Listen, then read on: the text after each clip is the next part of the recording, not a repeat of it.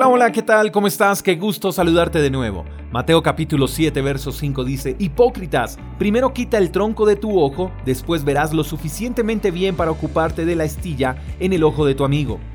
Este es el pasaje que más de uno quisiera enviarle por WhatsApp a algunas personas que están hablando de ellos. De seguro tienes una lista con el nombre de las personas a quienes les enviarías este pasaje, ¿cierto? Pero nos hemos preguntado si quizás nosotros estamos en la lista de alguien.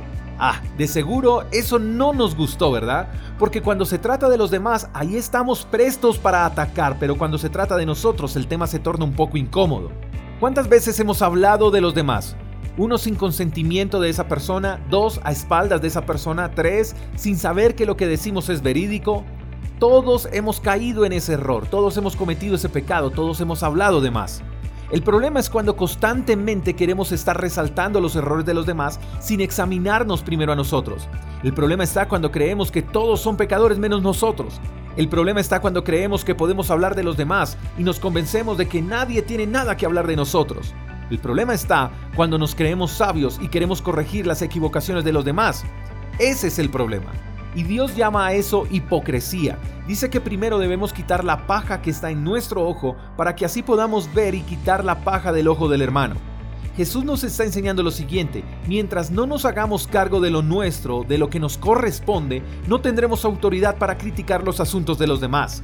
Si queremos avanzar, no debemos fijarnos en los errores de los demás, sino en nuestros propios errores corrijamos nuestros errores, nuestras faltas, nuestras equivocaciones y sigamos avanzando. No perdamos tiempo fijándonos en lo que hacen o dejan de hacer las otras personas. Y si vamos a mirar a otros, que sea con la intención de ayudar y no de criticar, que sea con la intención de darle valor a esa vida y no de señalar. Dejémosle la parte fea del asunto a los que no tienen nada más que hacer que criticar.